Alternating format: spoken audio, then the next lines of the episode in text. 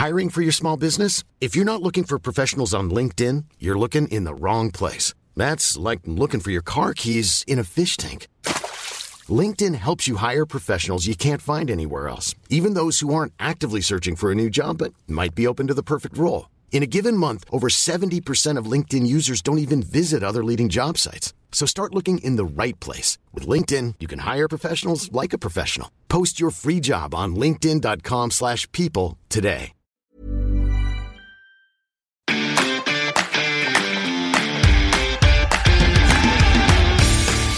Geispod, der FC-Podcast des Geistblog Köln.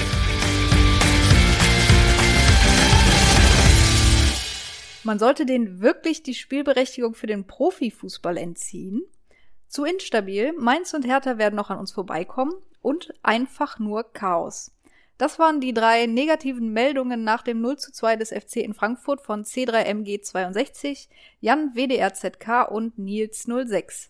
Und damit herzlich willkommen zum fünften Geispot. Äh, diesmal leider wieder mit einer Niederlage. Ja, das Spiel Eintracht Frankfurt werden wir natürlich diskutieren und ihr habt uns dazu natürlich eure Meinungen zukommen lassen. Wir haben aber den Blick ein bisschen geöffnet für heute und zwar nicht nur auf Frankfurt, sondern auch auf den nächsten Gegner, Stuttgart und das Ganze ein bisschen übergeordneter. Trotzdem natürlich ein Blick auf eure Meinung auch von mir. Alles im grünen Bereich aktuell, sagt äh, JXN 1584. Der hat offensichtlich Guck keinen Stress an, mit der ja. Niederlage. BK Botanik sagt, sehr ruhig, fast schon zu ruhig beim FC. Ein Sieg gegen Stuttgart und wir sind fast durch. Ich würde mal sagen, das ist ein bisschen ja, optimistisch. Ob 24 gesprochen. Punkte am Ende reichen, da will ich mich jetzt auch noch nicht festlegen. Also wird mir schon schwer fallen zu glauben, dass das äh, selbst für den direkten äh, Abstieg, ob man da dem entkommen könnte mit 24 Punkten. Naja, Powerplay 19 sagt, und das ist der Anknüpfungspunkt für heute, in Frankfurt ist eine Niederlage okay.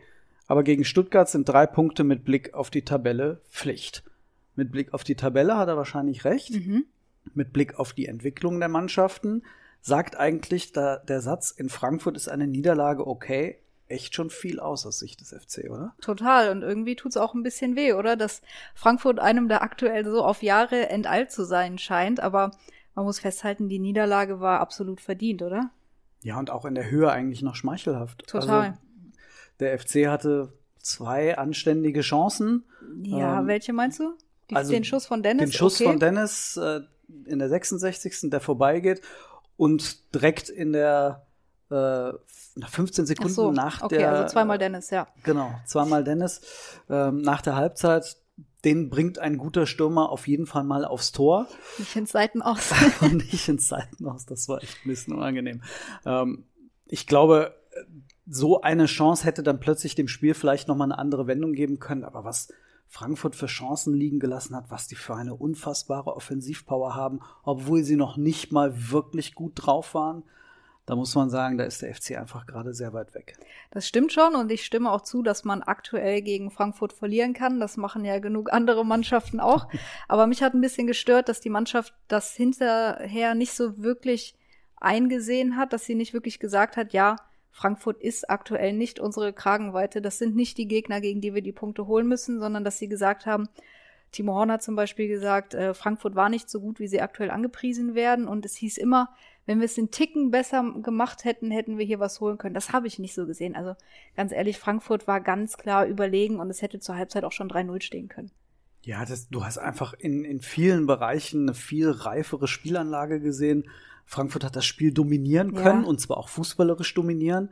Und wenn man sich anschaut, auch da wieder, wie der FC versucht hat, nach vorne zu spielen, das war viel zu wenig. Und da hat man auch von so Spielern wie Dennis oder Duda viel zu wenig am Ball gesehen, dass man das Gefühl hatte, okay, da ist eine Mannschaft wirklich in der Lage, Frankfurt regelmäßig irgendwie in Gefahr zu bringen. Ja, also schlussendlich die Niederlage des FC war hoch verdient und äh, wie es bei dir schon angesprochen wurde, gegen Stuttgart äh, sollte die Mannschaft wieder ein anderes Gesicht zeigen. Ja, und das auch gegen eine Mannschaft, die echt eine ganz, ganz spannende Entwicklung genommen hat. Total. Und äh, was so ein bisschen an Frankfurt erinnert und ein bisschen an, wenn man weiter zurückgeht, äh, Gladbach äh, unter Favre damals, äh, wie sie da den Turnaround geschafft haben. Äh, und das ist eigentlich der Punkt, über den wir heute sprechen werden. Denn äh, Nico Lex, Nico, wir haben deine E-Mail nicht vergessen. Äh, wir haben von Nico eine sehr, sehr lange E-Mail bekommen vor einigen Wochen mit äh, Themenvorschlägen für den Geistpot. Und da war unter anderem auch der Hinweis auf die fußballerische Identität des FC. Dazu wollte er gerne etwas hören. Und zwar, welchen Fußball soll der FC in Zukunft spielen? Und da haben wir uns mal ein bisschen angeschaut, wie das der letzte Gegner, wie das der nächste Gegner gemacht hat. Und so einen kleinen Blick kann man ja nach, nach Gladbach auch noch mal wagen. Aber schauen wir einfach mal auf die Eintracht und auf Stuttgart. Und da werden wir schon sehen, dass der FC da ein paar Dinge anders gemacht hat, Sonja. Ja, gerade ähm, was auch den Abstieg angeht. Äh, Eintracht Frankfurt hat zuletzt, also nicht zuletzt, aber vor einigen Jahren noch in der Relegation gespielt. Seitdem ging es stetig bergauf und Stuttgart ist sogar zweimal zuletzt abgestiegen und scheint mittlerweile aber auch den FC irgendwie überholt zu haben. Ja, es hat. Du hast dir Stuttgart, äh, Stuttgart näher angeschaut, ich habe mir Frankfurt näher angeschaut. Ähm, Frankfurt hat 2016 einen Schnitt gemacht, nachdem man über Jahre hinweg immer wieder versucht hat, äh, ich sag jetzt mal, die alte Garde wieder einzubinden. Armin Fee ist zweimal zurückgekommen. Erinnerst du dich noch, dass Thomas Schaf zwischenzeitlich mal Trainer noch war? Boah. Und das Ganze noch unter Heribert Bruchhagen, ja. der auch äh, äh, Hübner als Sportdirektor nicht wirklich hat schalten und walten lassen, sondern äh, die haben immer noch mal versucht, diese alte Garde irgendwie mit der Schwung zu holen. Und das hat überhaupt nicht funktioniert. Äh, ich würde mal sagen, Nachtigall, ich höre der Trapsen, äh, das hat man irgendwie beim FC ja auch das Gefühl gehabt. Und dann hat man in der Saison 15, 16 während der Saison den Cut gemacht. Man hat Fee rausgeworfen, nachdem es nicht funktioniert hat. Und man hat Nico Kovac geholt. Und wie auch in Gladbach damals, in der Saison, in der sie sich in der Relegation gerettet haben, kam eigentlich mit diesem neuen Trainer der Umbruch der Schnitt, die neue Wucht.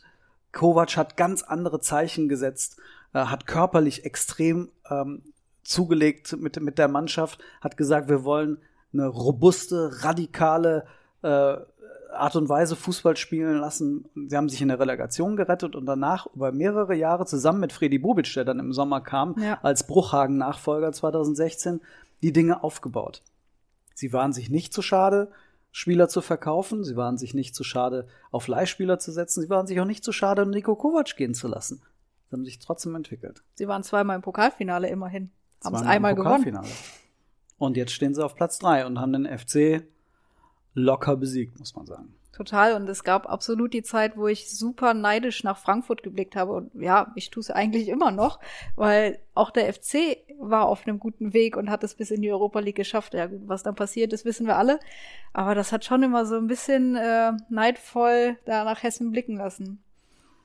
Ich glaube, wir beide haben so ein paar Spieler im Kopf bei Frankfurt, die uns sofort einfallen, mit, die mit so einem, mit dieser Entwicklung irgendwie einhergegangen sind. Für mich sind das so Ante Rebic, Luka Jovic, Kostic, Philipp Kostic, der uns äh, Hinteregger, äh, Martin Hinteregger, alles Spieler, die auf Leihbasis zu Frankfurt gekommen sind, bei der sich Frankfurt, äh, bei denen sich Frankfurt gedacht hat, wir probieren die aus. Wir kriegen die preiswert. Die hatten 2016 ganz, ganz wenig Geld. Die haben, ich habe nachgeguckt, 8 Millionen Transfer plus gemacht, weil sie es auch machen mussten und haben damals so Spieler geholt wie Rebic, Vallejo, den Spanier, mhm. der neben Meret ja. in der U21 gespielt hat, Michael Hector von FC Chelsea und eben auch Marius Wolf im Übrigen und der dann ein Jahr später durchgestartet ist. Also die haben auf Leihspieler gesetzt, auf preiswerte Lösungen und haben sich so entwickelt. Und Stuttgart hat das ja ganz ähnlich gemacht. Ja, bei, bei Stuttgart ist es genauso. Die sind 2015, 16 abgestiegen, sind direkt wieder aufgestiegen und äh, sind im Folgejahr Siebter geworden, haben dann äh, zur neuen Saison 14 Millionen für Ginczek eingenommen, aber auch 47 ausgenommen, äh, ausgegeben und das für Spieler wie Kabak. Sie haben 18, nee, 11 Millionen für einen 18-Jährigen ausgegeben, haben die Davi für 4 Millionen geholt, Gonzales, der damals auch 18 war, für 8,5 Millionen und äh, Sosa für 6 Millionen, Castro für 5, die sind auch alle immer noch da, aber trotzdem sind sie abgestiegen. Sie haben die Relegation gegen Union Berlin verloren. Und dann beim Abstieg als Absteiger haben sie 77,5 Millionen Euro eingenommen. Das ist der absolute Wahnsinn. Eingenommen als Absteiger. Ja, sie haben 35 Millionen für Pavard bekommen. Okay, der ist zu den Bayern gegangen, haben dann aber auch wieder Kabak verkauft für 15 Millionen und 10 Millionen äh, eingenommen durch Askar Sieber und 10 Millionen durch Baumgartel. Das ist der Wahnsinn. Also 77,5 Millionen hat ein Absteiger eingenommen. Weil sie aber schon zu dem Zeitpunkt angefangen haben, auf junge, entwicklungsfähige Spieler zu setzen. Total. Die dann auch entsprechend einen Marktwertsprung mitgenommen haben. Was haben sie mit den 77 Millionen gemacht? Sie haben Silas Wamman Gituka geholt für 8 Millionen von Paris. Ganz anständiger Kauf, glaube ich, wie ja, man sagen wie, muss. wie man jetzt sieht, der ist mittlerweile 25 Millionen wert und äh, spielt da in der Offensive die Gegner schwindelig. Also Wahnsinn. Und äh, Kalajdzic haben sie für zweieinhalb Millionen von Admira Wacker geholt, Kulibali ablösefrei aus der U19 von Paris Saint-Germain. Also da kann man sich definitiv ein Beispiel dran nehmen, was Stuttgart mit Abstieg gemacht hat. Und vor allem auch weil genauso, weil sie einen Schnitt gemacht haben in den, bei den Verantwortlichen. Mhm. Sie haben, und das ist auch eine Parallele zu Frankfurt, sie haben 2018, da war Reschke noch, äh, war Sportvorstand, glaube ich, dann kam Hitzelsberger. Ähm, man kann jetzt politisch über das ganze Chaos beim VfB, darüber wollen wir Ja. nicht reden, ne? um Gottes Willen. Ähm, aber sie haben einen ehemaligen Spieler in den Sportvorstand gehoben, mit Hitzelsberger, Hitzelsberger, der auch eine internationale Strahlkraft hatte. Und vor allem haben sie dann Sven äh, Mislintat geholt von Arsenal, ehemals Dortmund Scout, und haben gesagt, okay, wir bauen mit dem und mit Hitzelsberger was Neues auf und haben auch auf der Trainerposition dann mit dem Abstieg, der dann gekommen ist, was Neues ausprobiert. Tim Walter hat nicht funktioniert, den sie aus Kiel geholt hatten. Das war der Nachfolger von Anfang, von Markus Anfang in Kiel. Aber dann haben sie reagiert, obwohl sie, glaube ich, auf Platz drei standen. Ja. Haben sie gesagt, es funktioniert irgendwie nicht. Wir wollen aber unbedingt in dieser Zweitligasaison noch einen neuen Trainer installieren, weil wir die Entwicklung haben wollen aus der zweiten Liga in die erste Liga. Und mit äh, Pellegrino äh, Matarazzo haben sie da offensichtlich einen guten Mann gefunden, der in der Lage ist, diese junge Mannschaft zu führen. Ja, und es hat funktioniert. Sie sind nicht als Erster aufgestiegen, das hat Bielefeld geschafft, aber sie sind aufgestiegen. Und sie mussten sich vor der Saison gar nicht mehr so extrem verstärken, weil sie mit dem Abstieg ihre Mannschaft schon daraus aus, darauf ausgerichtet hatten, wenn sie gut entwickelt wird, in der ersten Liga auch bestehen zu können. Das wollte Armin Fee beim ersten FC Köln auch schaffen. Aber wir wissen beide, das hat genauso wenig funktioniert. Ich habe mal geschaut, was hat Stuttgart vor dieser Saison verpflichtet. Sie haben 11 Millionen ausgegeben, vier dafür für Kobel aus Hoffenheim, der hat seinen Marktwert inzwischen schon verdoppelt. Waldemar Anton für 4 Millionen aus Hannover hat seinen Marktwert auch schon verdoppelt. Und dann noch Endo für 1,7 Millionen und Stenzel für 1,3 Millionen aus Freiburg. Viel mehr musste Stuttgart nicht machen, weil sie einfach schon diese guten, jungen, entwicklungsfähigen Spieler in der Mannschaft hatten. Und wenn du jetzt mal darauf schaust, Mangala ist 22, hat noch zwei Jahre Vertrag. 22 Millionen wert. Silas ist 21, hat bis 24 Vertrag, ist 25 Millionen wert. Und Gonzales ist 22, hat bis 24 Vertrag und ist 25 Millionen wert. Rechnen das einfach mal zusammen. Wenn die die verkaufen, dann sind die dem FC auf Jahre hin enteilt. Und selbst wenn sie sie nicht verkaufen, haben sie einfach richtig gute Spieler in ihren Reihen. Die wahrscheinlich in den nächsten Jahren noch besser werden werden. Großer Und- Wahrscheinlichkeit. Und das ist ja so das, was äh, man beim FC vermisst hat in diesem Umbruchjahr 2018, das am Ende keines war. Die FC-Verantwortlichen haben, das wissen wir alle, auf durch und für gesetzt. Ja. Mit den gleichen Spieler immer weiter und immer weiter.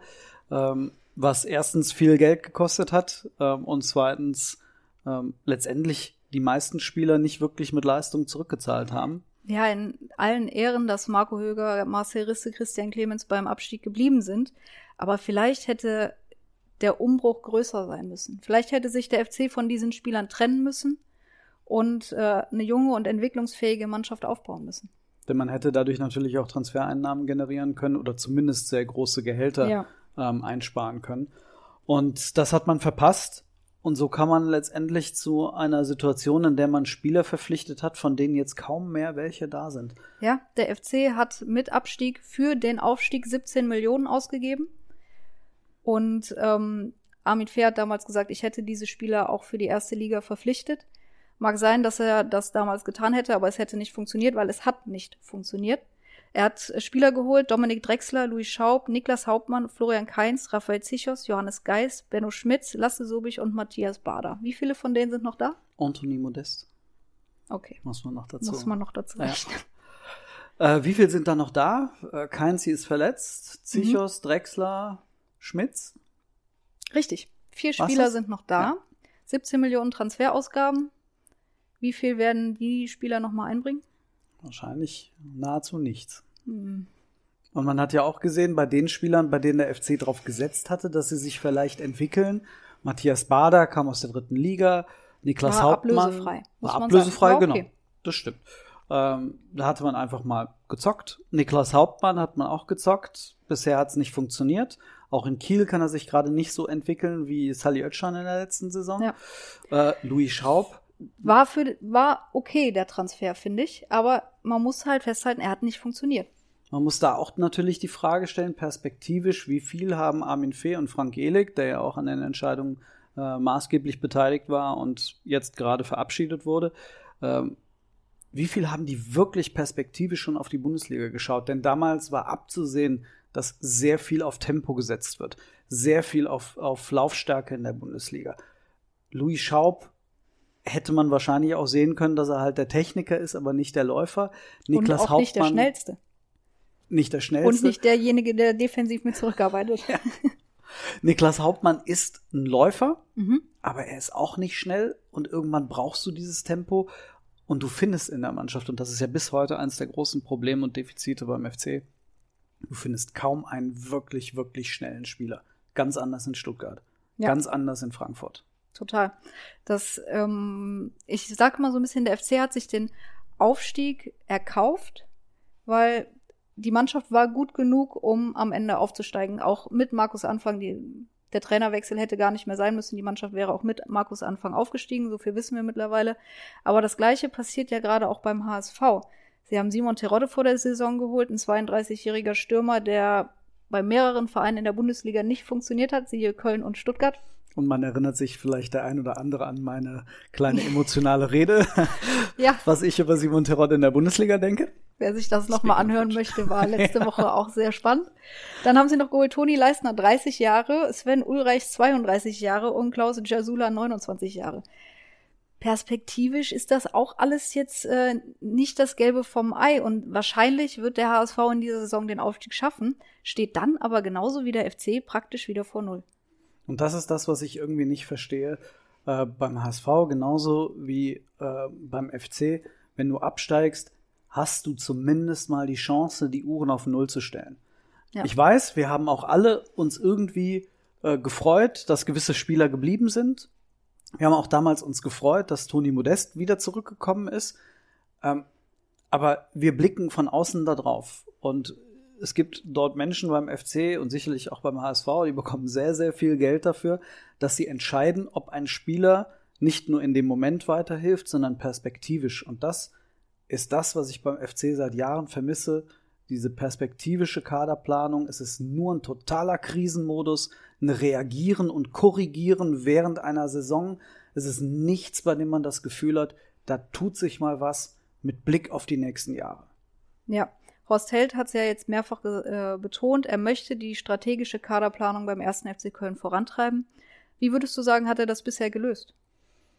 Ich glaube, die sind immer noch komplett im Korrekturmodus, weil die ja auch diese ganze Leiharmee, die die noch haben, die müssen die ja irgendwann mal loswerden. Das sind alles Spieler, mit denen sie nicht mehr planen wollen.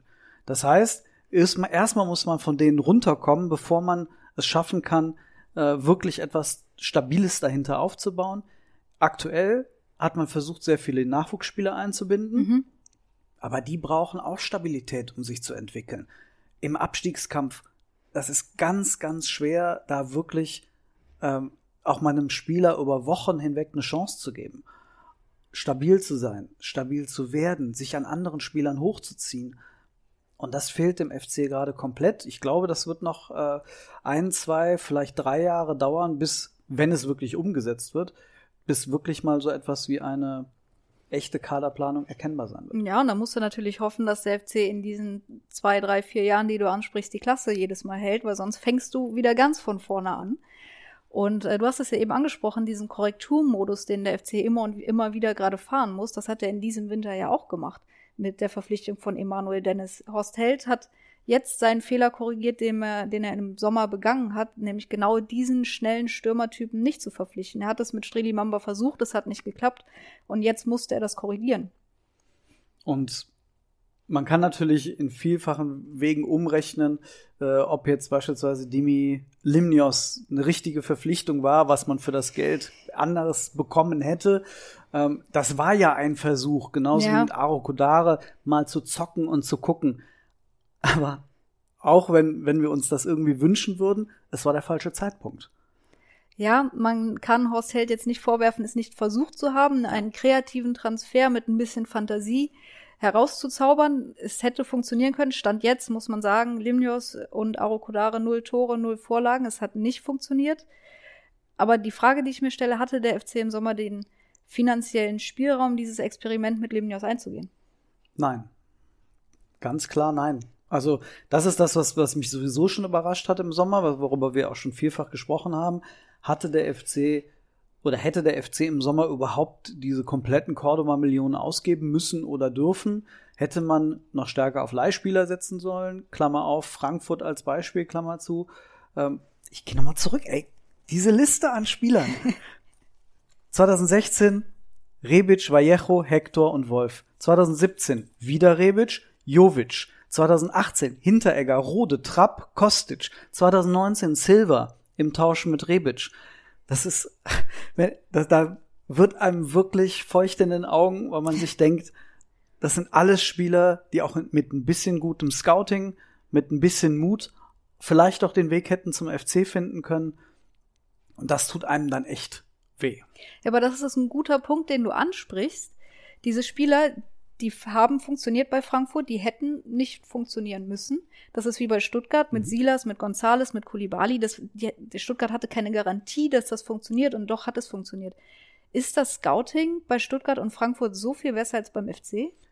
Also in dem Fall hat man ja Spieler natürlich verpflichtet auf Leihbasis von Frankfurt und man hat sie getestet, ob sie funktionieren. Man hat nicht mit Limnios direkt dreieinhalb Millionen auf den Tisch gelegt, sondern man hat geguckt, ob es funktioniert. Wie jetzt mit Arokodare. Wenn das sofort funktioniert hätte, hätte der FC im Sommer eine Kaufoption ziehen können. Alle sind glücklich, alles ist gut. Das ist ein typischer Test, den kann man wagen. Ähm, aber ich finde, das ist ein, ein, Weg, den der FC auch gehen sollte. Ähm, man muss nicht immer Spieler fest verpflichten. Ähm, dafür braucht man, für Leihspieler genauso wie zum Kaufen, braucht man ein gutes Scouting. Ich glaube nicht, dass das Scouting schlecht ist beim FC. Wenn ich wenn wir daran denken, was für Spieler der FC in den letzten Jahren immer mal wieder ähm, vor der Flinte hatten äh, und dann haben äh, nicht verpflichten wollen. Aber äh, ich weiß nicht, wie du das Scouting bewertest, aber ich habe das Gefühl, es ist heute möglich, diese Spieler mhm. zu finden. Ähm, man muss aber auch in der Lage sein, ähm, manchmal vielleicht über den Tellerrand hinauszuschauen. Ja, aber dann eine andere Frage. Der FC hat ja mit Marius Wolf und Emanuel Dennis zwei Spieler geliehen, die der Mannschaft weiterhelfen. Da dürfte ja kein Zweifel dran bestehen. Konnte sich aber keine Kaufoption sichern, weil die jenseits von irgendwelchen Möglichkeiten gewesen wäre, die der FC finanziell hat.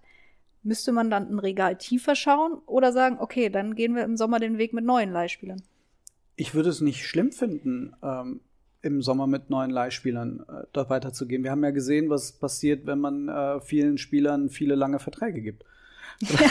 Vielleicht sollte man einfach sagen, die nächsten Jahre mit Leihspielern auch immer wieder frisches Blut in die Mannschaft bringen, immer wieder neuen Konkurrenzkampf, neue Spielertypen ausprobieren. Wenn man die Möglichkeit hat, sich eine Kaufoption zu sichern, okay, prima, hat man ja bei Rex ja. gemacht und wenn Corona nicht gekommen wäre, bin ich mir sicher, hätte man sie jetzt im nächsten Sommer äh, gezogen. Mhm. Aber ich finde, man sollte nicht die Angst haben davor, eine Mannschaft regelmäßig auch mal zu erneuern mit zwei, drei Leihspielern. Auch wenn man weiß, dass man Wolf nicht verpflichten kann. Wenn er für eine Saison hält und den FC in der Bundesliga hält, great. Ja, aber mh, hm, ist es perspektivisch das Ziel des FC, jede Saison äh, mit Ach und Krach in der Liga zu bleiben? Wo würdest du den FC in den nächsten zwei, drei Jahren sehen? Gegen den Abstieg spielen, tatsächlich. Auf Grundlage dessen, was wir gerade besprochen haben, aber mhm es wäre auch schön, wenn man mal eine ruhige Saison verleben könnte und am Ende vielleicht 13. wird. Ich will oh. nicht sagen, dass der FC diese Saison nicht 13. werden kann. Das sehe ich ähm, aufgrund der aktuellen Tabellensituation durchaus möglich, aber diese 18 Spiele ohne Sieg hätten ja nicht äh, sein müssen. Nee, definitiv nicht. Aber Also ich persönlich würde sagen, wenn wir jetzt in drei Jahren hier wieder sitzen zum 793. Geistpot, dann würde ich sagen, es wäre cool, wenn der FC bis dahin durchgängig in der Bundesliga geblieben wäre. Mhm. Und wenn der FC dann immer noch auf Platz 14 stehen würde, wie es aktuell der Fall ist, würde ich sagen, nach dem vielen Geld, das verbrannt wurde in den letzten Jahren, nach diesen vielen Fehlentscheidungen, die der FC getroffen hat, wenn dann in drei Jahren Platz 14 rauskommt, mit einer deutlich jüngeren Mannschaft, mit einem deutlich geringeren Spieleretat, und sei es nur mit, mit weiterhin mit vielen Leihspielern, wäre das für mich toll und vollkommen in Ordnung. Okay, dann äh, treffen wir uns in drei Jahren wieder an Ort und Stelle und diskutieren darüber weiter. Es wird mir eine Freude sein. Äh, was würdest du denn sagen, ähm, wenn du jetzt auf diesen Kader blickst? Wir hatten auch eine Frage vom User, äh, welche Spieler Perspektive haben beim FC. Ähm, oder welche Spieler auf der anderen Seite vielleicht dem FC perspektivisch nicht mehr weiterhelfen. Wo würdest du im Kader die, äh, die Daumenschrauben ansetzen? Naja, die Frage ist, glaube ich, nicht, äh, wo man sie ansetzen sollte, sondern wo wird der FC sie ansetzen müssen.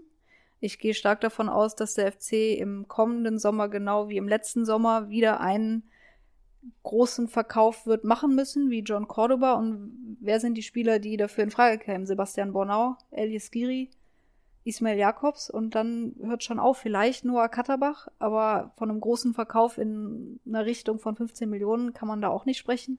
Deswegen, es wird einer der drei wahrscheinlich sein, wenn nicht sogar zwei.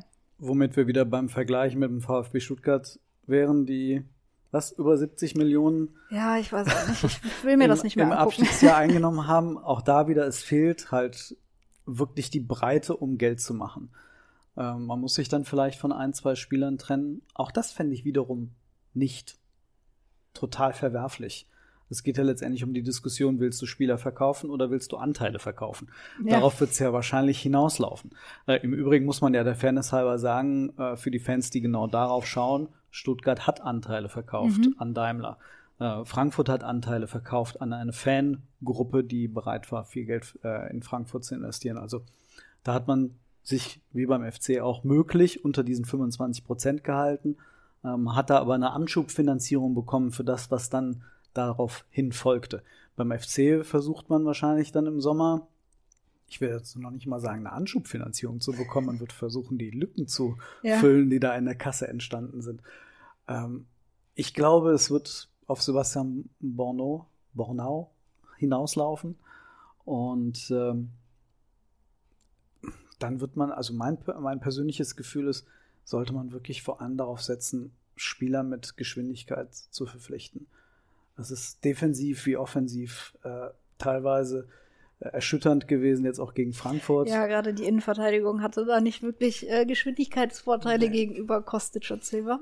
Nee. Also nehmen wir jetzt mal einen, einen Rafa Zichos, der ist in der Endgeschwindigkeit sogar relativ hoch, ähm, aber er braucht halt Zeit, um aus dem Quark zu kommen.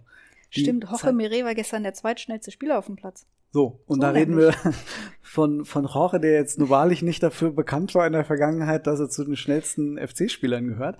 In der Endgeschwindigkeit vielleicht ja, aber auf den ersten zwei, drei Metern. Ja. Wenn wir da jetzt wieder über den nächsten Gegner reden, Stuttgart, was Silas auf den ersten paar Metern in der Lage ist zu machen, ähm, da wird's mir ein bisschen anders. Ja, ich hoffe, da werden wir nächste Woche im Podcast nicht allzu ausführlich drüber sprechen müssen, weil der FC das Spiel hoffentlich gewinnt. Ja, wir werden auf jeden Fall wieder drüber sprechen. Mhm und äh, machen an der Stelle, weil wir nämlich gehört haben, dass der Geistpot beim letzten Mal ein bisschen zu lang geworden ist, ja. machen an der Stelle Schluss. Würde oder? ich auch sagen. Weisen wieder darauf hin, wie immer, kommentieren, teilen, uns mitteilen, wie ihr den Geistpot gefunden habt. Vielen Dank, dass ihr dabei wart. Mhm. Sonja, habe ich was vergessen? Nee, glaube nicht. Okay. Folgt uns auf sämtlichen Kanälen, freuen wir uns immer. Unbedingt. Und dann bis nächste Woche. Bis nächste Woche.